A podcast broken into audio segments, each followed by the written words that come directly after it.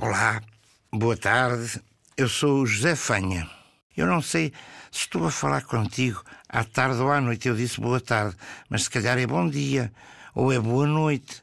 O que é que será aí do outro lado do microfone? Espero que estejas a ouvir esta rádio maravilhosa, porque finalmente as rádios, a televisão preocupam-se muito com as crianças e preocupam-se muito com uma coisa que é a minha vida, toda a vida: é a leitura. Ler é a melhor coisa da vida. A casa da minha avó estava cheia de livros e a minha avó contava-me histórias e histórias e histórias. Contava-me, e tudo para ela eram histórias. Era a história de Dom Afonso Henriques, era a história de Capuchinho Vermelho, era a história do Dom Sebastião e era a história da, sei lá, eram histórias. E eu adorava ouvir contar histórias. E isso ficou-me cá dentro, ficou cá no meu peito. E eu adoro contar histórias. E por isso tenho escrito muitos livros para meninos. E vou a muitas escolas, se calhar até já fui à tua. Vou a muitas escolas contar histórias e falar da maravilha que é ler e escrever. Porque nós, quando lemos e escrevemos, aprendemos uma quantidade de coisas enormes e ficamos mais livres.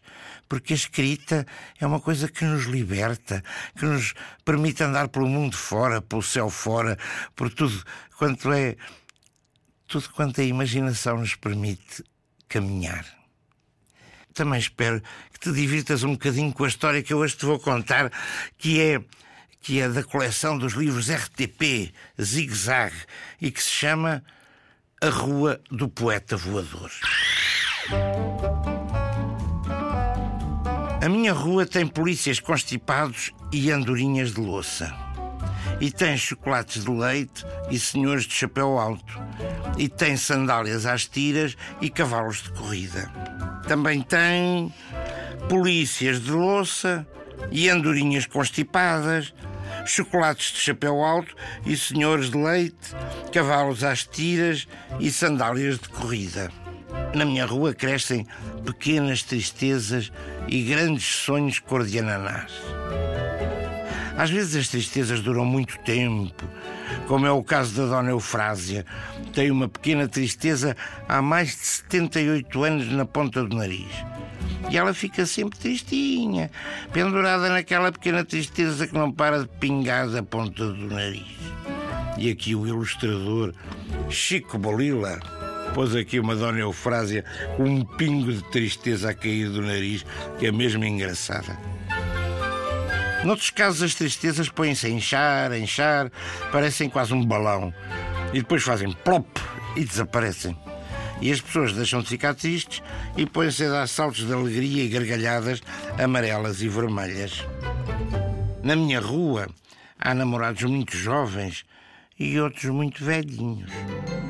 Os mais jovens mal começam a sair de casa para a rua, põem-se logo a namorar, mesmo sem saber com quem.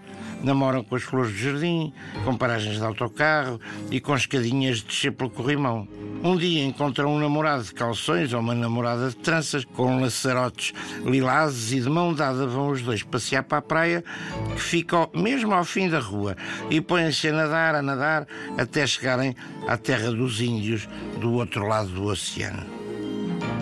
E aqui estão dois namorados com uma prancha de surf de mão dada na praia. Os velhinhos julgam que, sendo velhinhos, já não vão encontrar ninguém para namorar.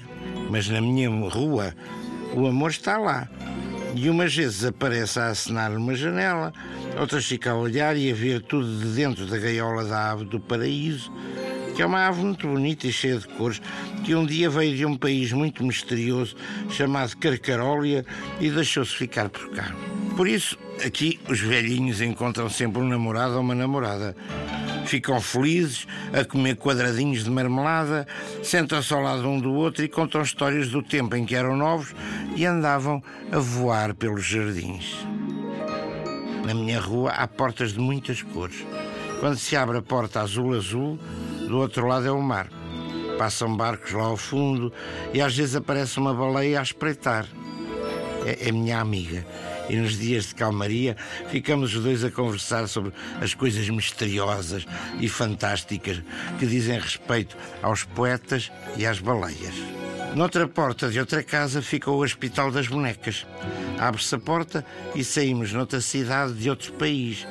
É ali que mora o Sr. Geppetto, que sabe curar bonecas, pessoas, elefantes e palavras. É um médico fantástico, o Sr. Geppetto. E há mais quatro portas: a porta da cozinha, a porta da sala de aula, a porta do medo, a porta da bailarina verde. Na porta da cozinha moram o esparguete, a beterraba, o leite creme, o queijo fresco, o morango com chantilly e a sopa de feijão. Quando se bate à porta, aparece uma cozinheira gorda, gorda, gorda, com um chapéu muito elegante e farfalhudo, feito de espinafres e couve galega. Chama-se Camélia e oferece beijinhos e bolos de banana e canela a todos os meninos. Ela é muito gira. O, o, o, a figura da, da, da, Camélia, desenhada aqui pelo Chico Bolila, com, com uma data de folhas verdes na cabeça, é muito engraçada. E depois está ali ao canto, estão dois cãezinhos, estão mesmo à espera do almoço. A porta da sala de aula fica debaixo de uma macieira que tem as melhores maçãs do mundo. É lá que mora a professora Emília, que nos ensina a gostar de coisas. A mim ensinou-me a gostar de comer favas com chouriço, de fazer contas complicadas, de tocar tirolirofone e de falar línguas um bocadinho chinamarquesas. Naquela escola mora também a gata Alma, que anda pela rua fora todo o dia. Passa o tempo a encostar-se às pernas dos meninos e das meninas e sabe contar histórias todas às riscas. Esta gata Alma existe mesmo. E eu, no outro dia, tive que levar a Alma ao veterinário. A porta do medo é muito pequenina, apertada, e é preciso entrar nela para crescer. Quando olhamos lá para dentro, mete medo, é escuro e ouvem-se ruídos assustadores. Mas um dia todos temos de entrar ali. Tem mesmo de ser. Só não sabemos bem quando é o momento certo para entrar.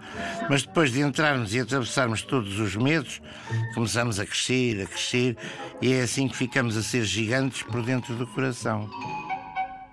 Na porta da bailarina verde mora uma ovelha desenhada por um aviador que viajava dentro de um livro.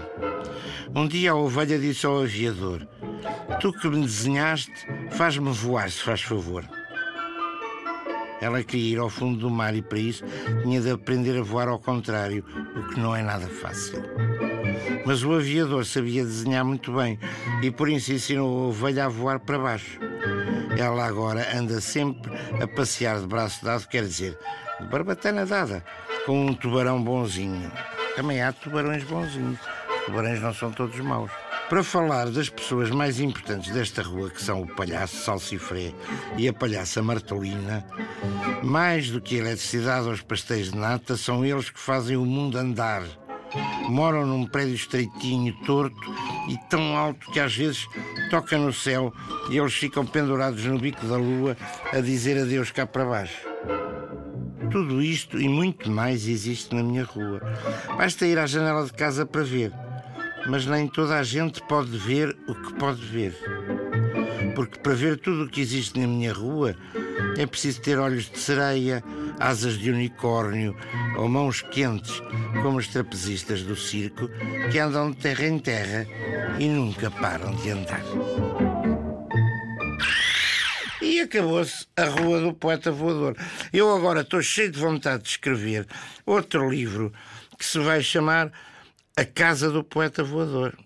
E depois ainda há de haver outro que vai ser uh, As Viagens do Poeta Voador. Olhem, um beijinho para todos. Foi um prazer estar aqui. Até à próxima.